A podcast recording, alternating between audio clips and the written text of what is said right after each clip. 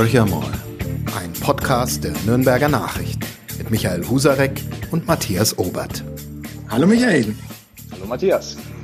Ja, wir probieren gerade mal wieder was ganz Neues aus, ähm, weil wir aufgrund von Corona jetzt überhaupt nicht mehr zusammensitzen können.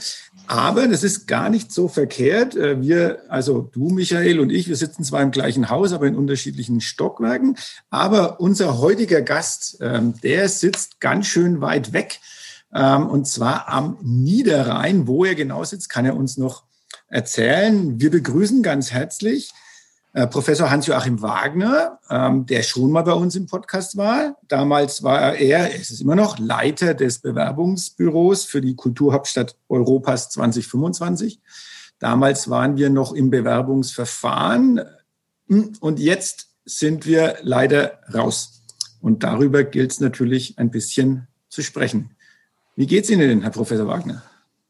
Ja, hallo Herr Obert, hallo Herr Ozarek. Ähm, ich bin zu Hause im, am Niederrhein in Kleve und ähm, habe mich nach dem Entscheid der Jury ähm, gefühlt 20 Stunden pro Tag ausgeschlafen. Also mein Körper hatte einen hohen Nachholbedarf an Schlaf. Und ähm, naja, also mittlerweile bin ich äh, wieder gut unterwegs, guter Dinge und äh, ich freue mich dann ab kommendem Montag wieder in Nürnberg zu sein, um äh, die Ärmel hochzukrempeln und zu schauen, was kann aus der Kulturhauptstadtbewerbung für die Zukunft mitgenommen werden. Das ist eine super spannende Frage, aber bevor wir die klären, ähm, würde ich gerne mal auf Ihr Naturell, das so sehr unfränkisch ist, zu sprechen kommen, Herr Wagner. Sie haben ja vor dieser Entscheidung einen Optimismus versprüht, der unser einen permanent ins Zweifeln und Grübeln gebracht hat. Als Franke hat man das halb leere Glas vor sich stehen. Sie hatten einfach immer ein volles Glas. Äh, war dieser Optimismus sozusagen zur Schau getragene Zuversicht oder haben Sie wirklich dran geglaubt, dass Nürnberg es werden muss? Sie haben äh, das so ähnlich formuliert. Äh, naja, selbstverständlich war ich äh, bis, zum, bis zum Ende hoch optimistisch, weil die Nürnberger Bewerbung eine sehr außergewöhnliche Bewerbung ist. Ähm, zu der ich auch zum gegenwärtigen Zeitpunkt noch zu 100 Prozent stehe. Wir haben eine überzeugende Arbeit, eine wirklich überzeugende Arbeit ähm, geleistet und ähm, insofern war der Optimismus ähm, immer begründet. Ähm, dass die Jury jetzt so entschieden hat, wie sie entschieden hat, ähm, das werden wir ich denke, Anfang äh, Dezember dann auch nochmal nachvollziehen können, wenn der Jury-Report veröffentlicht wird. Ähm, und dann wird man sehen, woran es gelegen hat. Äh, ähm, ich kann aber so viel sagen, dass äh, die Jury von der Nürnberger Bewerbung sehr, sehr angetan war. Das ist schön zu hören und da müssen wir ja gleich das Hintertürchen aufmachen. Eine angetane Jury, die das Ganze dann auch noch schriftlich kundtut, ähm, gibt nichts weiteres als eine Empfehlung ab. Diese Empfehlung geht an die Kultusministerkonferenz. Das heißt, ähm, wenn die Minister genau lesen und ähm, auch der Überzeugung sind, eigentlich hat es Nürnberg verdient, äh, hat Nürnberg noch eine Chance. Das Votum der Jury ist nicht bindend. Ist das richtig? Das Votum der Jury ist eine Empfehlung. Mhm. Und ähm, wenn Sie sich aber die Geschichte der Kulturhauptstadt äh, seit den Anfängen anschauen, es hat noch nie den Fall gegeben, dass die ähm, dann entscheidende Organisation sich gegen die Juryempfehlung ausgesprochen hätte. Aber wer weiß. Genau, es gibt immer ein erstes Mal. Das Votum der amerikanischen Wähler war auch eine Empfehlung nach Ansicht von Donald Trump. Er ist der anderer ja. Meinung. Mal schauen, was rauskommt. Wir, wir, sind gespannt. Die Frage ist natürlich, ob wir uns jetzt mit den äh, amerikanischen äh, Präsidenten vergleichen wollen oder auf diese Art und Weise äh, zu dem Titel kommen wollen. Das, äh, genau. lassen wir mal. Das wäre in der Tat ein Novum und äh, naja, vielleicht würde das auch Nürnberg gut zu Gesicht stehen. Die Wahl ist noch nicht verloren, das können wir jetzt mal posten postulieren. Genau. Erzählt in diesem Podcast und alles weitere also sehen. In, in Großbuchstaben, we will win. Genau. Wir, wir um, lassen uns das auch nicht stehlen, darauf lege ich ja, genau. Lassen Sie uns doch mal äh, auf den auf den empfohlen, auf die empfohlene Kulturhauptstadt 2025 zu sprechen kommen, Chemnitz. Also wir waren hier alle in der, in der Redaktion gesessen. Es wurde ja auch als Livestream übertragen und ähm, also die Hoffnung hier bei uns war schon sehr groß oder auch herrschte wirklich so ein bisschen Optimismus. Äh, und die Entscheidung dann, da war so, da haben sich alle so angeguckt und gesagt, wie? Chemnitz. Ähm, wie haben Sie denn die, die Bewerbung, also ich will das jetzt aber gar nicht schlecht reden, sondern Sie sind ja tiefer in dem Prozess drin. Ähm, wie haben Sie denn die Bewerbung von Chemnitz empfunden oder was glauben Sie waren so die besonderen Merkmale, die Chemnitz zum Sieger gemacht haben? Das ist natürlich schwer zu beurteilen. Ähm, ich habe es an anderer Stelle auch schon mal gesagt, man schaut der Jury ja nicht in den Kopf oder kann ihnen nicht, kann der Jury nicht in den, in den Kopf schauen, was dann am Ende des Tages äh, zu dieser Entscheidung geführt hat.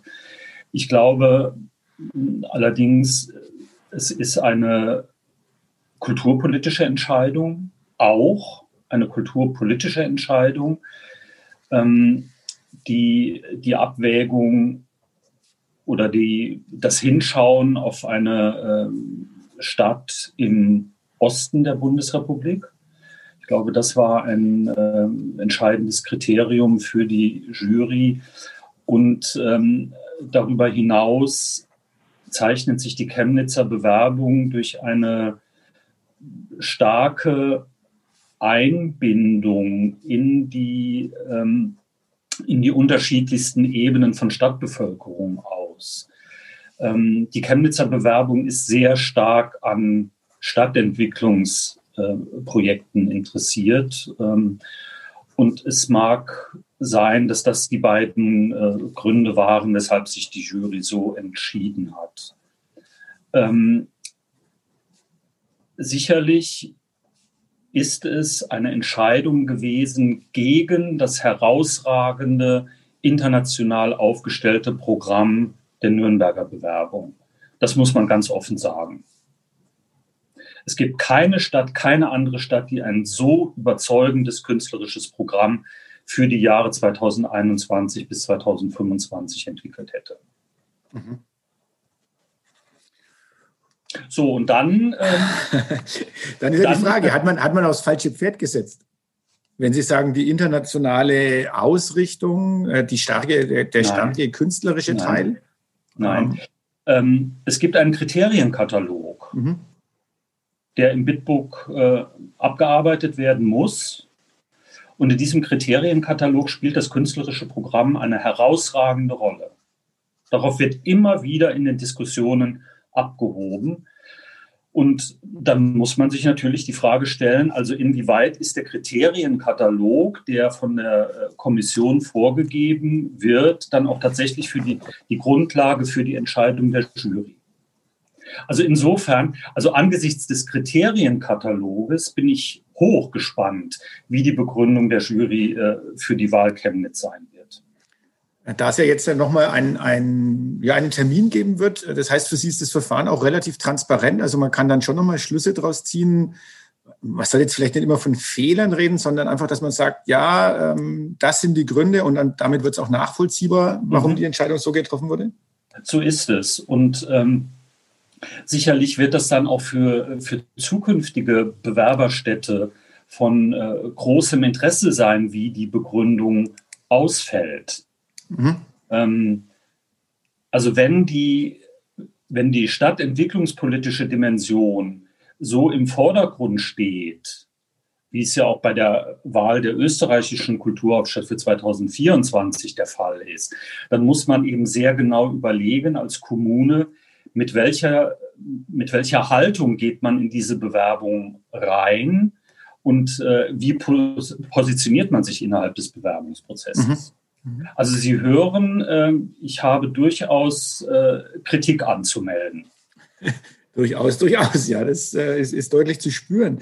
Äh, wird nicht viel helfen wahrscheinlich, äh, aber es geht Ihnen dann auch darum, sozusagen für die Zukunft, äh, dass einfach die Städte eine verlässliche Grundlage haben, auf der sie dieses Bitbook auch erarbeiten, wie es ja auch in Nürnberg der Fall war.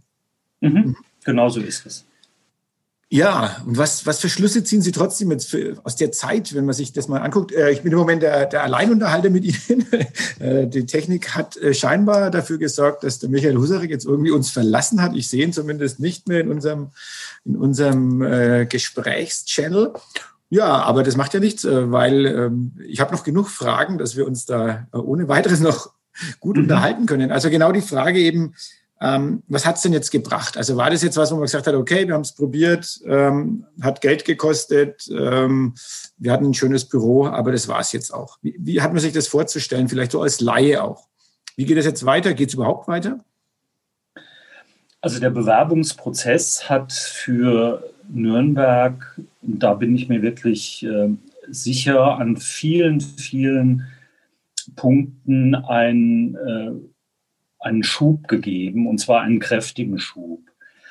Ähm, es hat sich das Bewusstsein verfestigt, dass Kunst und Kultur in dieser Stadt eine herausragende Rolle spielen müssen und äh, dass die Stadt für die Kunst und für die Kultur die entsprechenden Rahmenbedingungen herstellen muss. Ähm, ich glaube, dieser, dieser Bewusstseinsprozess ist durch die Kulturhauptstadtbewerbung nochmal in einem besonderen Maße ähm, deutlich geworden. Darüber hinaus ähm, haben, ist es gelungen, mit dem Bewerbungsprozess eine, eine neue Form von Diskurs, von Diskussions- ähm, Kultur in der Stadt zu entwickeln. Also es sprechen Menschen miteinander, die vorher nicht miteinander geredet haben, die, äh, die spüren, okay, es gibt andere Menschen, Vereine, Organisationen, Einrichtungen, die an den gleichen ähm, Themen sich äh, intensiv mit den gleichen Themen auseinandersetzen. Also die, die neuen Diskursformate, glaube ich, sind auch ein wichtiges Ergebnis der Kultur. Mal, da würde ich mal gerne reinkrätschen, wenn es okay ist. Weil das ist ja ein, ein Teil der Diskussion, die in, in Nürnberg geführt wurde. Ist, ist, ist wirklich dieser Diskurs so breit geführt worden? Also ein Teil der Kritik, die, die so ein bisschen angeklungen ist, ist, war das wirklich eine Bewerbung, die bei den Menschen angekommen ist? Haben die Menschen miteinander geredet? Haben sie da so ein bisschen den Tunnelblick oder haben sie den, oder woher nehmen sie ihre Erkenntnis? Ähm, also wenn Sie sich das äh, Kapitel 4 im Bewerbungsbuch anschauen, also die, die Frage danach, inwieweit ist die Bevölkerung in den Bewerbungsprozess und in die Entscheidungsprozesse eingebunden, dann ähm, können Sie auch im Vergleich zu den anderen Bewerbungsbüchern feststellen, dass Nürnberg da auf eine besondere Art und Weise aufgestellt ist. Also die, die Einbindung der Bevölkerung ist, glaube ich, in keiner, in keiner Stadt so intensiv und so divers ausgefallen wie in Nürnberg. Das mag sein, dass, äh, dass wir an der einen oder anderen Stelle vielleicht ähm, bestimmte Bevölkerungsgruppen nicht so intensiv einbezogen haben, wie das wünschenswert gewesen wäre. Allerdings, äh, Herr Ober, darf man nicht aus dem Auge verlieren. Wir, wir haben von 2018 im Bewerbungsbüro bis 2020 äh, gearbeitet und selbstverständlich für den Fall, dass Nürnberg es geworden wäre, gibt es, hätte es weitere fünf Jahre mhm. gegeben bis 2025, um diesen Prozess noch weiter voranzutreiben. Mhm. Also ich, ich mag es mal ein bisschen konkreter, aber es war ja, ist glaube ich auch in einem Interview schon mal, sind Sie darauf angesprochen worden, also die Subkultur, dass sie zu wenig beachtet worden wäre. Also das würden Sie nicht so sehen. Nein, auf keinen mhm. Fall. Mhm. Auf keinen Fall. Mhm. Und ähm, es ja. war, glaube ich, ähm, rückblickend betrachtet eher ein das andere Phänomen, dass wir uns äh, vom Bewerbungsbüro aus weniger mit dem, ich weiß gar nicht, ob man mit diesem Begriff noch hantieren kann, aber mit dem klassischen Bildungsbürgertum mhm. auseinandergesetzt haben. Das haben wir nicht getan. Mhm. Also und das alles in allem. Auch, ja, das, ist dann eben auch, das ist dann eben auch interessant und das, das ist mir dann auch tatsächlich erst so ganz zu Bewusstsein gekommen, als das Bewerbungsbuch auf dem Tisch lag. Mhm. Mhm.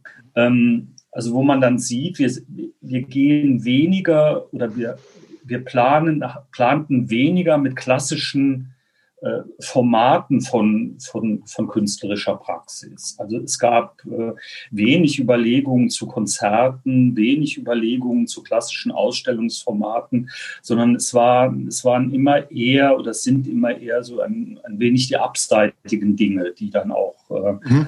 äh, zum Tragen gekommen sind. Es hört sich so ein bisschen an.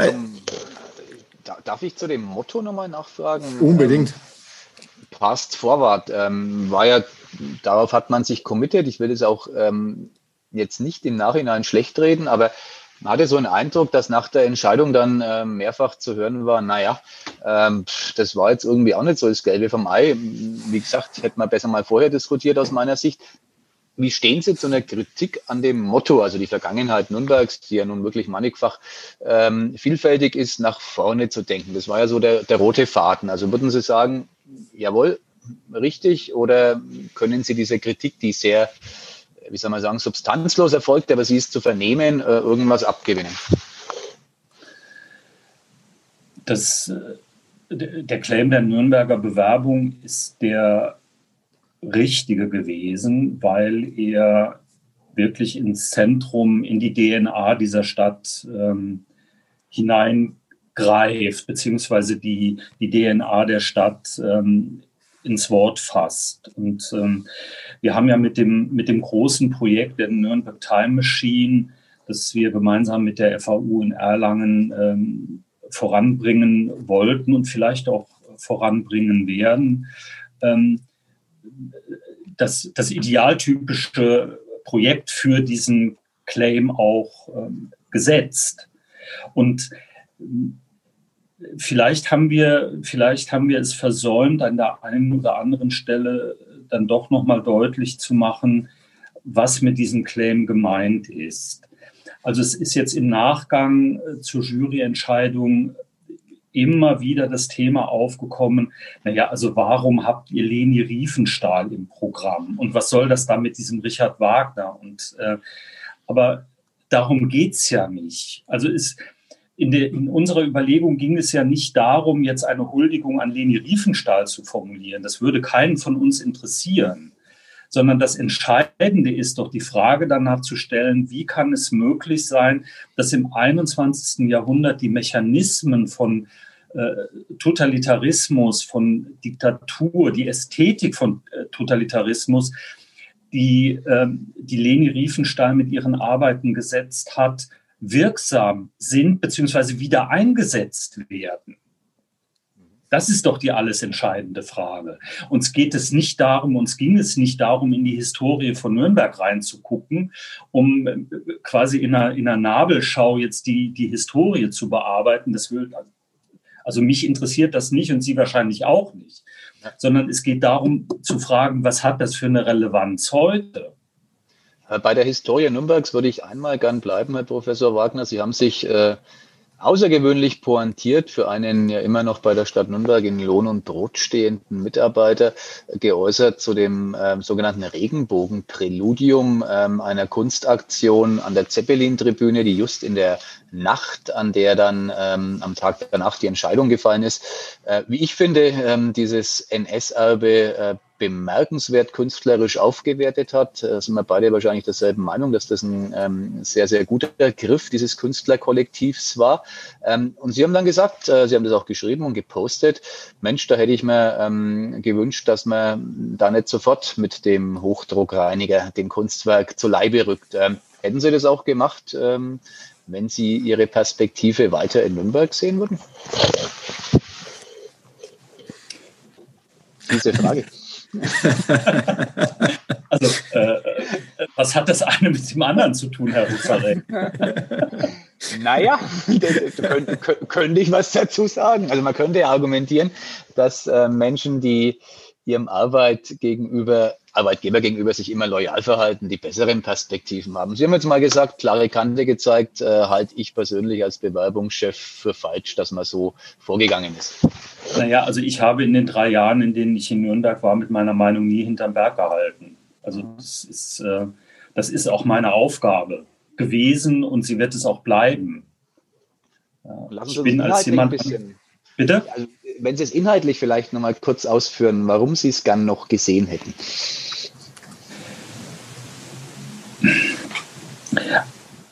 Also das ist jetzt eine, eine, eine wirklich sehr diffizile Fragestellung. Ähm, das ist das Regenbogenpräludium war eine, eine Intervention im öffentlichen Raum, die zum einen nicht mit dem Anspruch auftritt oder aufgetreten ist, ein dauerhaftes Kunstwerk zu sein, sondern diese Intervention war von Anfang, eine, von Anfang an eine, die, die ephemer und temporär gedacht war.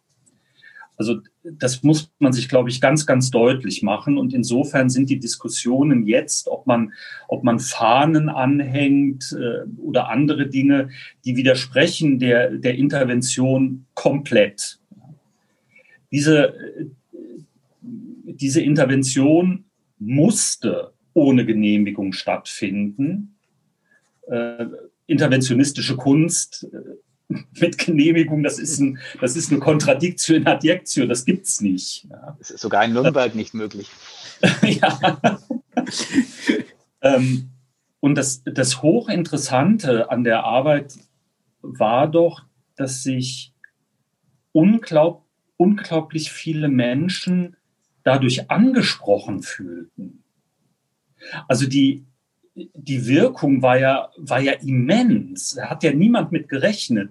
Und äh, diese, diese unglaubliche Wirkung, darüber hätten wir reden müssen. Und wir hätten die Gelegenheit geben müssen, dass noch mehr Menschen diese, diese Intervention erleben können. Also Sie hätten es über einen bestimmten Zeitraum laufen lassen und dann wäre es von sich aus irgendwann abgewaschen gewesen, kann man so ja, sagen? Ja, mhm. das war ja auch der Plan. Das mhm. war ja auch der Plan, dass die Farbe ähm, verschwindet durch den Regen. Jetzt haben okay. wir viele Leserbriefe in den Nürnberger Nachrichten und in unserem Online-Portal notbayern.de natürlich auch. Ähm, viele User-Kommentare und da ist immer wieder mal zu lesen, ähm, das ist sicherlich ein bisschen von Häme auch getragen. Äh, das war schon gut und richtig, dass diese Entscheidung der Kulturhauptstadt nicht für Nürnberg ähm, ausgefallen ist, weil schaut euch mal an, kaum gibt es mal ein spannendes Kunstwerk im öffentlichen Raum, ähm, schon werden ähm, die Kercher ähm, angefragt und machen das platt. Also wird es zu weit gehen, äh, diese Haltung, die da von Liegenschaftshochbauämtern, äh, weiß der Gott, wer da alles beteiligt war, äh, an den Tag gelegt wurde, ja offenkundig ohne Einbeziehung der kulturellen, äh, kulturpolitischen Instanzen der Stadt. Ähm, wird es zu weit gehen, das als exemplarisch für eine Situation in Nürnberg zu sehen? War es eine Einzelfall? Fehlentscheidung oder ist da schon ein bisschen Substanz dran an der Kritik, die jetzt geäußert wird?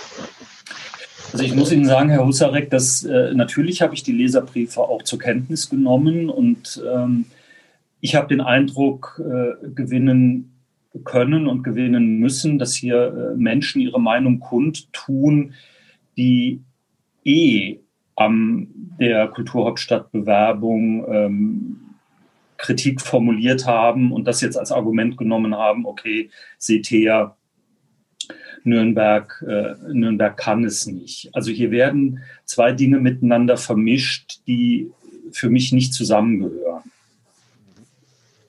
Ähm, das eine hat mit dem anderen nichts zu tun. Man könnte ja auch so weit gehen und sagen, gut, wir hätten oder wir, wir hätten den Kulturhauptstadttitel gebraucht, um genau an solchen Stellen neue Diskussionswege, äh, auch ein neues Bewusstsein herzustellen. So. Jetzt blicken wir doch mal in Ihre Zukunft. Das ist eine ähm, hoffentlich spannende und ereignisreiche Zukunft. Sie haben vor kurzem mal den Satz gesagt, ich kann mir gut vorstellen, hier in dieser Stadt zu bleiben. Ich habe mich, ähm, ich hoffe, ich zitiere Sie richtig, äh, in Nürnberg verliebt in den vergangenen Jahren. Ähm, ja, was machen wir jetzt mit Ihnen? ähm, Lieben führen auch manchmal im Leben nicht zum Ziel. Die gehen auf Furt. Manchmal wird Liebe auch nicht erwidert. Okay. Sehr schön, sehr schön. Also es ist sozusagen alles noch in der Schwebe. Ähm, ja, es ist, es ist alles in der Schwebe. Also mein, ähm, ähm, also wie gesagt, ich bin jetzt ab kommenden Montag wieder in der Stadt und ähm, mein großes Ziel ist es natürlich, ähm, für Nürnberg und für die Menschen in Nürnberg, für die, für die vielen, vielen Kolleginnen und Kollegen, die jetzt die letzten Jahre an der Kulturhauptstadt Bewerbung gearbeitet haben, möglichst, möglichst viel in ähm, eine wie auch immer geartete Umsetzung zu bringen. Also ich glaube, nichts wäre, wäre schlimmer, als wenn wir jetzt in eine, in eine Lethargie verfallen würden und sagen, okay, die, die Bewerbung war nicht siegreich, wir salopp formuliert, wir kloppen das jetzt in die Tonne und das war's. Mhm. Also Aber da treffen Sie einen sehr, sehr runden Punkt, Herr Wagner. Also ich, ich stelle diese Lethargie, wie Sie es nennen, ich habe es heute in einem Meinungsbeitrag bei uns als Agonie mhm. bezeichnet. Mhm. Ich, ich glaube, das momentan wahrzunehmen. Ich mag mich täuschen, aber das ist so meine Wahrnehmung. Die ist vielleicht auch noch gedeckt durch diesen Schmerz nach dem äh, Ausscheiden in dem Titelrennen, aber der muss ja irgendwann mal vorbei sein. Und es geht ja genau um das, was Sie zu Recht sagen. Was wird jetzt nun wirklich von diesen zweifelsohne ähm, teilweise sehr, sehr, sehr guten Ideen äh, umgesetzt? Ähm, jetzt sind Sie jemand, das haben Sie gerade schon gesagt, äh, der die offene Sprache pflegt. Ähm, das ist schon auch Ihr Wunsch, da verstehe ich Sie recht. Und ähm, sehen Sie momentan auch, dass ähm, jetzt mal so langsam ähm, Priorisierung stattfinden müsste? Mhm. Also ich möchte jetzt hier nicht nach irgendwelchen Ausreden suchen, aber ähm, Fakt ist, es waren jetzt auch Herbstferien. Mhm. Also viele waren einfach gar nicht da. So und äh, es wird jetzt in den nächsten Wochen äh, darum gehen, die, die Priorisierung zu klären. Ähm, ich glaube, bei den großen Strukturprojekten, in denen es darum geht, Räume für die, für die Kunst und für die Kultur- und Kreativwirtschaft zu schaffen, bei den großen Strukturprojekten besteht ein relativer äh, Konsens darüber, dass sie umgesetzt werden sollen. Ähm, natürlich ist die Finanzierung eine zentrale Fragestellung, die wir klären müssen.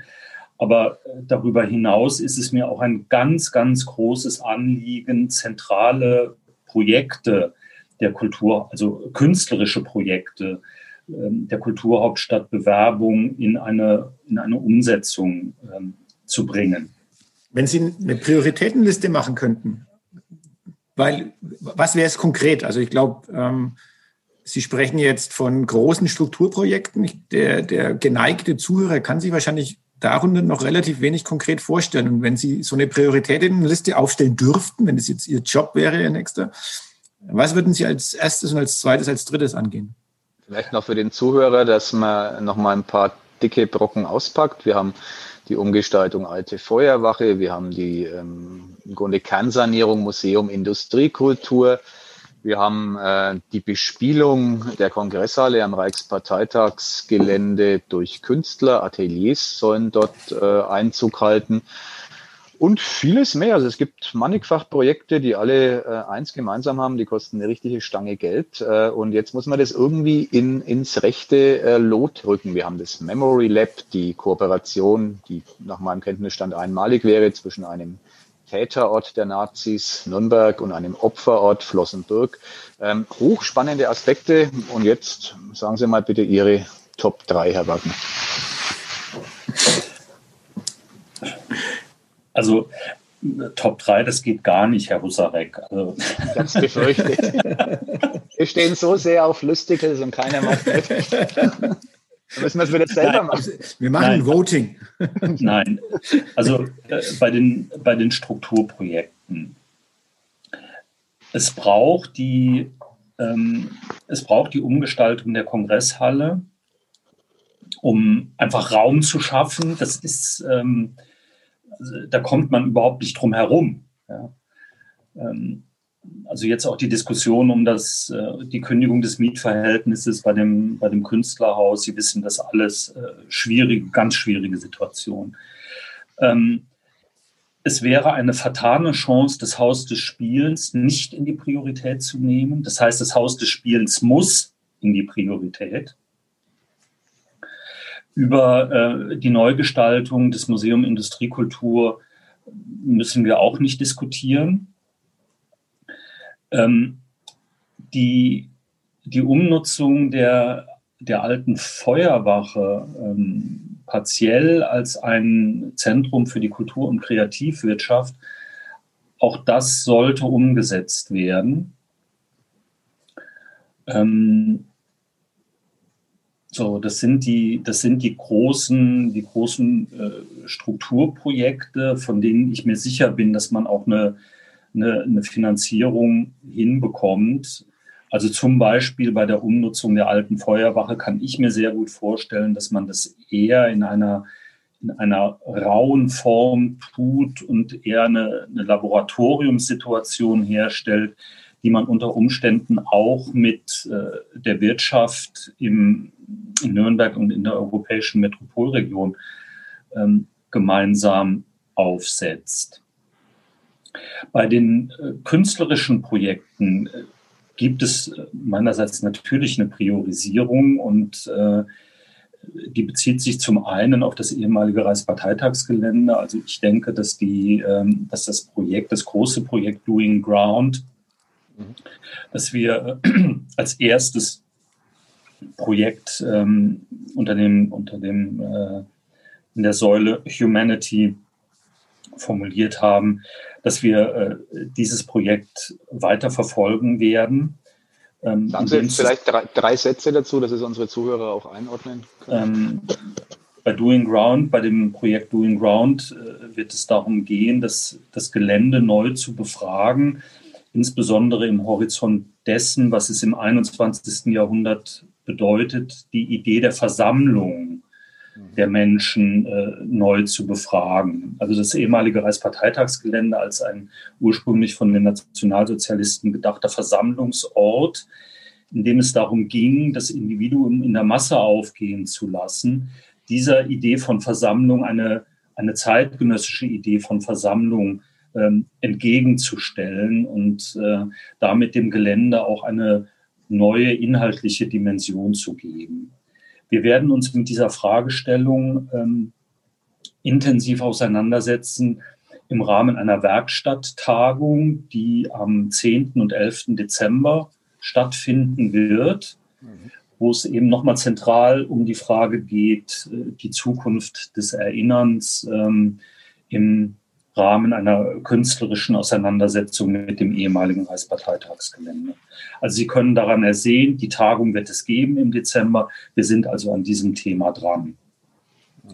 In gleicher Weise ist es mir ein großes Anliegen, die Zusammenarbeit mit der KZ-Gedenkstätte Flossenbürg ähm, weiter zu verfolgen, weil das ist wirklich, wie Sie sagen, Herr Russarek, ein, ein ganz, ganz wichtiges Thema, die Frage der der, des, des gemeinsamen Bearbeitens Täterort, Opferort. Das ist, ähm, das ist sehr, sehr zentral und es ist eben auch zentral für die gesamte europäische Metropolregion. Ähm, und damit sind wir dann bei einem, bei einem weiteren wichtigen bei einer weiteren wichtigen Perspektive, die äh, ich mir vorgenommen habe, nämlich die Kooperation mit den Kommunen, mit den Gebietskörperschaften in der europäischen Metropolregion weiter voranzutreiben.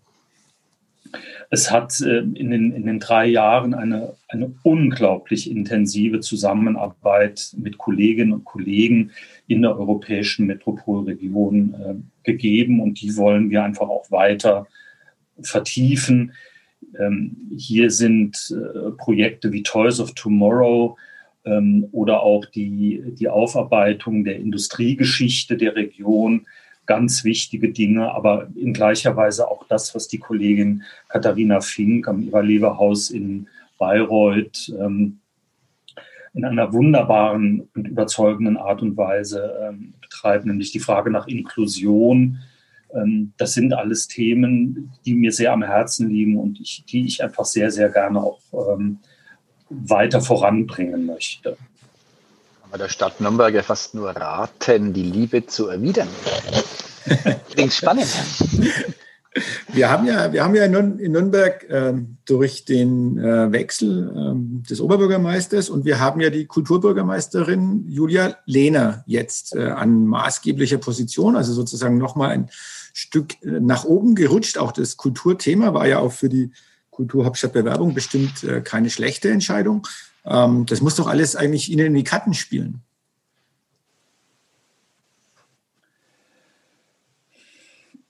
Naja, also wir befinden uns einfach in einer, wir befinden uns in einer Krisenzeit. Mhm. Wir befinden uns in einer Krisenzeit für die Kunst und für die Kultur und für unsere Gesellschaften überhaupt. Aber es betrifft die Kunst und die Kultur, die Künstlerinnen und Künstler, die Aktiven ja in einem ganz besonderen Maße. Und ähm, ich glaube, die Entscheidung darüber, was denn nun äh, fortgeschrieben, fortentwickelt werden kann, ist am Ende des Tages natürlich entscheidend davon abhängig, wie sich die ökonomische Gesamtsituation entwickelt. Und äh, das kann man zum gegenwärtigen Zeitpunkt, also ich vermag das nicht, äh, ich vermag das nicht abzuschätzen. Das sind sie in bester Gesellschaft, ja. Das kann momentan tatsächlich keiner. Jetzt würde mich eins noch interessieren, das ist auch wieder eine eher eine emotionale Frage. Sie haben ähm, seinerzeit den Bewerbungsprozess in Köln schon mitbegleitet. Sie haben jetzt Nürnberg ähm, hinter sich gebracht, äh, sind gerade noch dabei mit den Aufräumarbeiten im positiven Sinn. Jetzt, wir haben das gerade gehört. Ähm, ist das nicht ähm, für einen persönlich super frustrierend? Das hat ja in beiden Fällen nicht geklappt. Oder sagen Sie, ich habe noch ein drittes Mal Bock und äh, helfe dann, weiß der Teufel, der Bewerbung Fürth zur Kulturhauptstadt Europas im Jahr 2048? Naja, Herr Husarek, also da kommen wir auf, äh, auf, eine, auf einen Ausspruch von mir zurück. Also die Nürnberger Bewerbung ist eine unglaublich erfolgreiche Bewerbung. Dass sie am Ende nicht siegreich war, steht auf einem anderen, auf einem anderen Blatt. Ähm, das hört sich jetzt vielleicht noch ein bisschen vermessen an, aber ich bin mit meiner geleisteten Arbeit ganz bei mir. Also das ist im Unterschied zu, zu Köln, muss ich das einfach sagen. Also mhm. wir, haben, wir haben einen super Job gemacht und ähm, auch die Reaktionen, die kommen, ähm, sind sehr bemerkenswert und äh, sehr viel Unterstützung, sehr viel, äh, sehr viel Zuspruch. Und ähm, es ist nun leider so, dass sich in den, äh, in den Printmedien eben vor allem Menschen äh, äußern, die eher Kritik formulieren und ähm, ja, aber äh, wie gesagt, wir haben, wir haben einen super Job gemacht und äh, insofern, äh, ich bin, bin ich frustriert? Nein, ich bin nicht frustriert. Nein. Nein. Schönes Schlusswort. Eigentlich ja. Sie haben sich, äh, wir haben ja die Woche schon mal miteinander zu tun gehabt. Sie haben gesagt, Sie haben jetzt erstmal richtig ausgeschlafen. Das heißt, es waren stressige äh, Wochen. Ähm, vielleicht noch so, wie es in Ihrer Heimat, also jetzt Ihre Kleve und Umgebung, wie ist denn äh, das dort aufgenommen worden? Ist es überhaupt äh, registriert worden, dass Sie dort in, in, das Bewerbungsverfahren oder was Ihr Job da die letzten zwei, drei Jahre war und wie war da die Rückmeldung aus, aus Ihrer Heimatgegend? Ja, die, äh, also die Familie ist natürlich enttäuscht, natürlich, klar, die äh, die Freundinnen und Freunde, die den Prozess mitverfolgt haben, ähm, wischen sich die Augen und fragen, wie kann das denn jetzt eigentlich sein? Also wie konnte diese Entscheidung so fallen, wie sie denn gefallen ist? Und ähm, einige sagen, äh, fragen mich natürlich auch, also was machst du jetzt? Und äh, kommst du wieder zurück an den Niederrhein? Und äh, so, ja. Also das soziale Netz funktioniert, also insofern ähm, alles gut. ja, Michael, hast du noch eine Frage? Ansonsten? Ja, natürlich die eine. Ähm, ja, die wichtigste. Steigt der Club auf? Uiuiui. Muss ich dazu was sagen? nee, Sie dürfen auch beredt schweigen. Wäre aber schade. Also eigentlich äh, ist, ist das Verlangen auch von einigen unseren Zuhörern, dass wir unseren Gesprächspartnern immer eine Aussage zum ruhmreichen ersten Nürnberg äh, entlocken. Aber Sie sind nicht der also große Fußballfan. Also ich fände es natürlich, ich fände es toll. Ich fände es toll, wenn der Club aufsteigen würde, selbstverständlich. Ich meine jetzt nicht die Frage, ob der Club schuld war, dass die Kulturhauptstadtbewerbung nicht geklappt hat, weil äh, das kann nicht so sein. Chemnitz hat momentan, glaube ich, nur einen Viertligisten, wenn ich es recht im Kopf habe, aber wie auch immer. Okay, ich denke mal, es ist ein richtiger Zeitpunkt, um jetzt aufzuhören. Okay. Genau, dann sagen wir vielen, vielen Dank. Ähm, und wieder herzlich willkommen in Nürnberg zurück sozusagen. Ähm, schöne Aufräumarbeiten ähm, und Grüße an Ihr Team natürlich. Und Vielen dann Dank. hören wir vielleicht wieder voneinander, wenn wir wissen, wie es mit Ihnen weitergeht. Okay, vielen Dank für das Gespräch. Tschüss. Danke. Dankeschön. Tschüss. Bis dann. Ciao. Mehr bei uns im Netz auf nordbayern.de.